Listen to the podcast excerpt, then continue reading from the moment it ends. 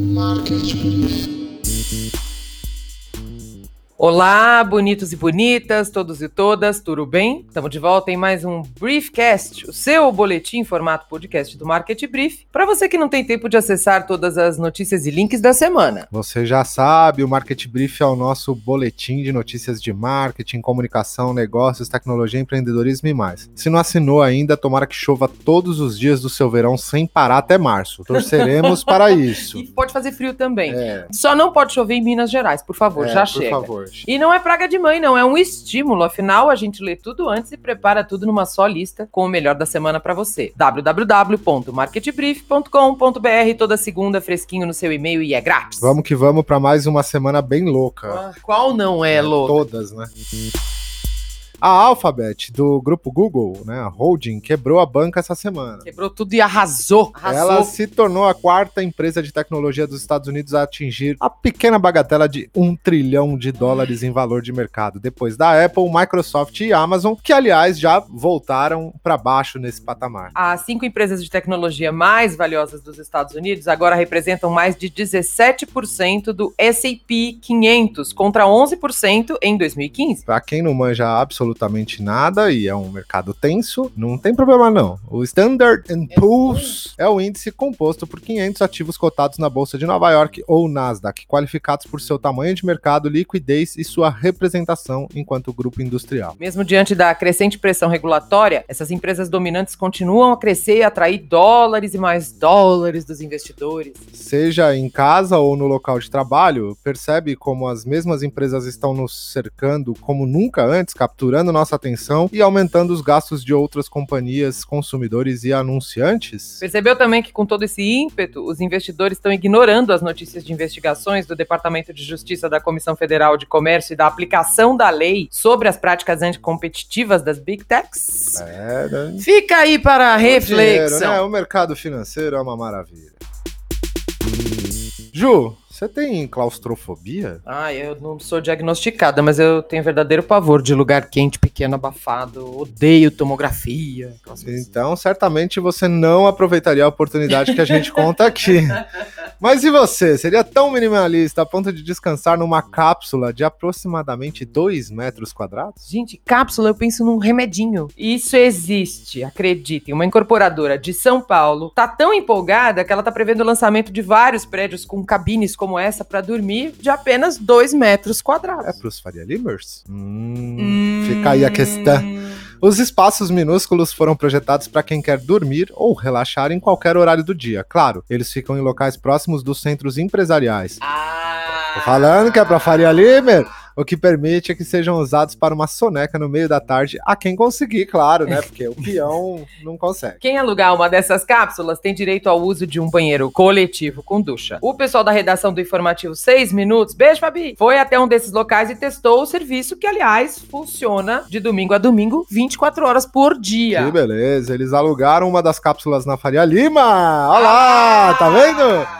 Num dia aleatório por três horas e contaram toda a experiência da repórter. A gente deixou o link no Market Brief para você conferir como funciona e até decidir se toparia. Quem é que sabe? Como disse um amigo nosso essa semana, são as novas cestarias da Ah, Vila Deus da do Cidade. céu, né?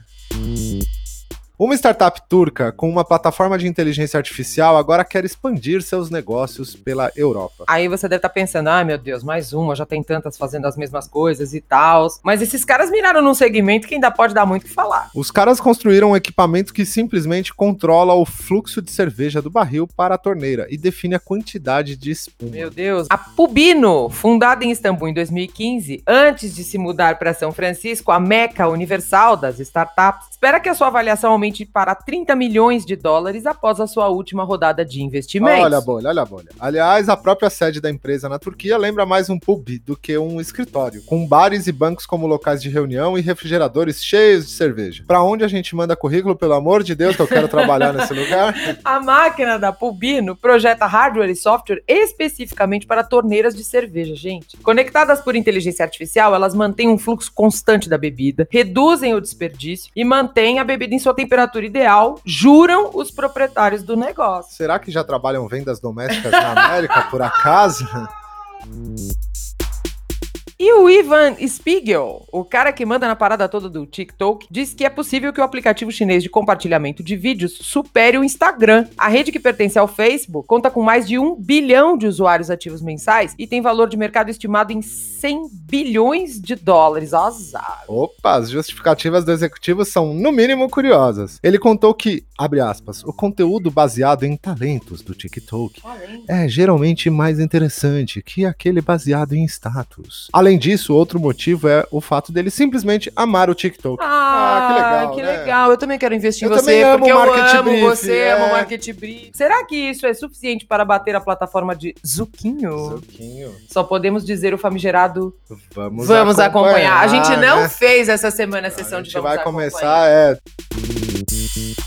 Tem uma discussão grande sobre empregabilidade no futuro. Especialistas e gurus apontam para uma rápida substituição de pessoas por máquinas, algoritmos, inteligência artificial e para a criação de uma geração de inúteis. Mas não se trata somente disso. Tem muito mais coisa envolvida, aliás. Há mudanças em todas as frentes, inclusive a de comportamento de compra, aquisição de bens e produtos pela internet. Você andou passeando por centros comerciais ou shoppings ultimamente, Ju? Não, porque você não deixa. Não, eu já fui a louca do shopping, hoje em dia eu já não tenho mais saco. Mas a real é que uma pesquisa da empresa de seguros de crédito Euler Hermé aponta que o comércio eletrônico pode matar 30 mil lojas e meio milhão de empregos até 2025. Em razão disso, o e-commerce vem sendo chamado de o apocalipse do varejo. O estudo diz que, em vez de substituir o tijolo e argamassa por um modelo mais lucrativo e de criação, geração de novos empregos, o comércio eletrônico, em geral, só destruiu, eliminou permanentemente os empregos da economia e diminui os lucros para toda a indústria. E olha que a gente está falando de um segmento específico, hein? A transformação passa por todas as indústrias e cresce a cada dia em busca de eficiência. Devemos ter tempos meio sombrios. Mais uma do Vamos nos acompanhar. próximos anos. Vamos acompanhar.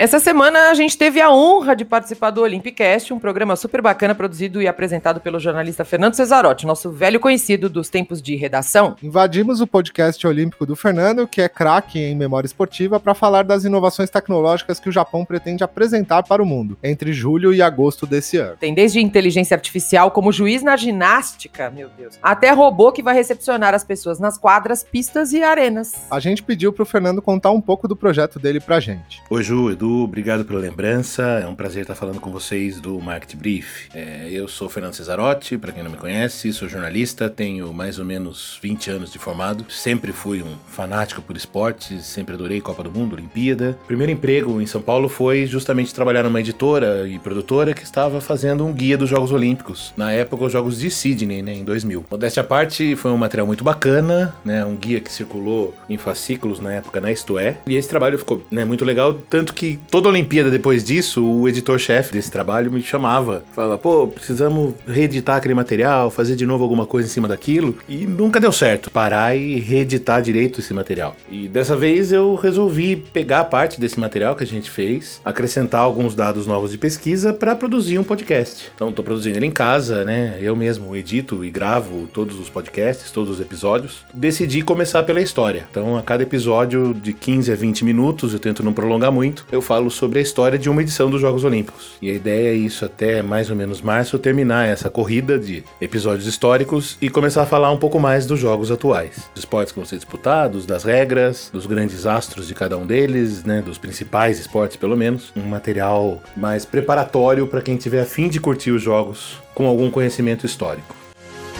Para não perder a viagem, desafiamos o jornalista a pensar como é que seriam os Jogos Olímpicos antigos, se já houvesse a internet e as mídias sociais como as conhecemos hoje. Louco, né? Doido, Doido, né? Acho que teríamos outros ídolos e mais ídolos, talvez, olímpicos, né? Muitas histórias são pouco conhecidas, justamente porque quase não há registro nenhum. A primeira Olimpíada transmitida por rádio foi em 1924 só, de Paris. A de TV, as primeiras pequenas transmissões foram só na Olimpíada seguinte, em Amsterdã. Então, se a gente já tivesse essa tecnologia desde o começo, a gente já teria muito mais registro e teria os primeiros ídolos, principalmente, com suas histórias muito mais bem preservadas, digamos assim. Certamente teria mais memes, teria muitos desses ídolos renderiam bons memes. O que eu acho que mudaria também bastante seriam as zebras. Você teria um conhecimento muito maior de quem são os grandes atletas e isso certamente ia reduzir o impacto de gente que, nas primeiras Olimpíadas principalmente, apareceu do nada e ganhou medalha. A possibilidade de surpreender era muito maior do que hoje, quando todo mundo já acompanha, né? Então você pega um moleque que tá subindo do college do basquete, quando ele chega na NBA com 20 anos, 21 anos, todo mundo já sabe do que ele é capaz, do que ele vai fazer e tal, né? No atletismo, na natação, quer dizer, esses caras hoje, esses grandes prodígios, eles não aparecem mais do nada, né? Eles são procurados e visualizados pela internet e conhecidos e muitos ganham fama e fãs antes mesmo de fazer alguma coisa de concreto, né? Então isso é, é muito maluco é, e é bem diferente do que aconteceu naquela época.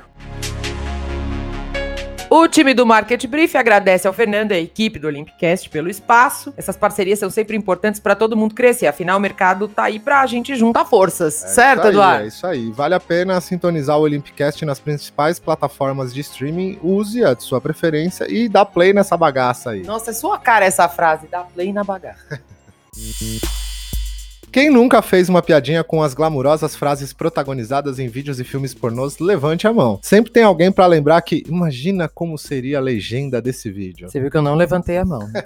e não é que o Pornhub, aliás, Pornhub tá ficando sócio aqui do Market Brief, foi processado por um usuário e o motivo, ele é surdo e tá acusando a empresa de não atender ao público deficiente auditivo, já que o canal não traz legendas em seus vídeos. Ô, louco, o autor da ação, assinante premium, diga-se de passagem, está solicitando não apenas que o site traga mais opções de personalização para pessoas com deficiência auditiva, mas também buscando compensação monetária por danos. Danos! A gigante do entretenimento adulto respondeu que possui uma categoria de vídeos com legendas ocultas. A diferença é que nessa área há somente 410 vídeos, quando só a categoria amador do Pornhub conta com quase 300 mil filmes. A gente vai pensar quais são os danos desse usuário? Não. Não.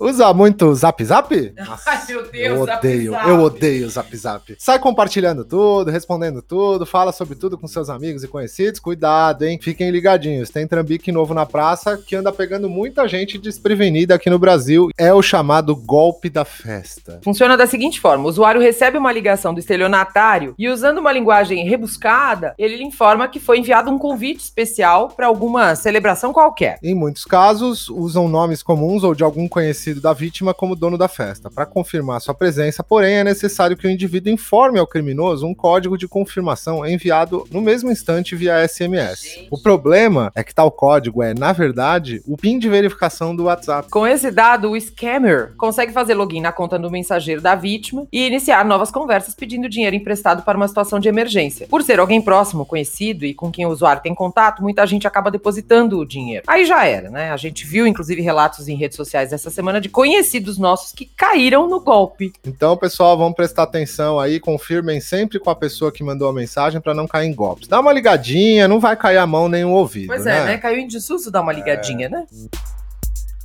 Agora a melhor parte do Market Brief.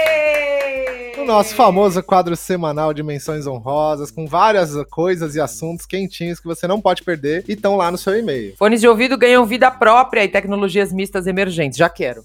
Quero. Facebook e Google podem ser alvo de imposto digital ainda neste ano. Brasil cria Centro de Estudos e Pesquisa para a Indústria em parceria com o Fórum Econômico Mundial. Netflix deve gastar 17 bilhões de dólares em conteúdo exclusivo até o fim do ano. In- Inclusive, já sonda o casal real inglês Meghan e Harry para futuros trabalhos. Ah, quem disse que eles iam ficar desempregados? Circulação de jornais brasileiros aumenta com assinaturas Ó. digitais. E... Moderadores do YouTube são intimados a reconhecer em documento que trabalho pode afetar condição mental. Goldman Sachs só vai estruturar IPO de empresas que tenham mulheres no conselho. Uma salva de palmas para o Goldman Sachs. Não. Não. Cruz Vermelha cria modalidade no Fortnite para ensinar jogadores a salvarem vidas. Nossa sessão de downloads está bem especial também. Eu adoro a sessão de download. É, tem coisa muito legal. Tá cheia de estudo bacana sobre profissões do futuro, dispositivos móveis e as lojas virtuais preferidas dos brasileiros. Tudo isso e muito mais lá no www.marketbrief.com.br. Corre lá. Não consigo. O Briefcast é nosso resumão em formato podcast das melhores notícias de tecnologia, comunicação, mercado, tendências e muito mais. A direção é de Aline Sordilli com a colaboração de Helena Sordilli. Não esqueçam de dar aquela passadinha na nossa sessão de curso, hein? Tem aula de verão pintando na SPM nesse fim de janeiro e começo de fevereiro, imperdíveis. Nosso programa de hoje é dedicado simplesmente à cidade de São Paulo, que no último sábado completou 466 anos. Eu fico arrasada que não tem mais o bolo. Ah, Uma pena. São Paulo maltrata maltrata a gente, é cruel, mas tem suas qualidades. Parabéns, São Paulo. Beijo, supla, te amo. São Paulo pisa no supla em quase todo mundo, mas a gente não vive sem ela. Verdade. Cuidem-se bem, até semana que vem. Ótima semana pra todo mundo. Bora! Uma startup turca com uma plataforma de inteligência artificial. Agora. Ih, errei, né? Tá Errou. esquisita. Uma startup turca com uma plataforma de inter... Oh! Inteligência. Antes de se mudar para São Francisco, a Met. A, Me... A merda universal, né? a Pubino fun- Desculpa. Desculpa, não consegui segurar. Não esqueçam de passar na nossa. Ei, aô! Ah, ô, São Paulo maltrata a gente. A gente tá ficando pró, né? Quase não teve A erro gente- essa semana. A gente é pró.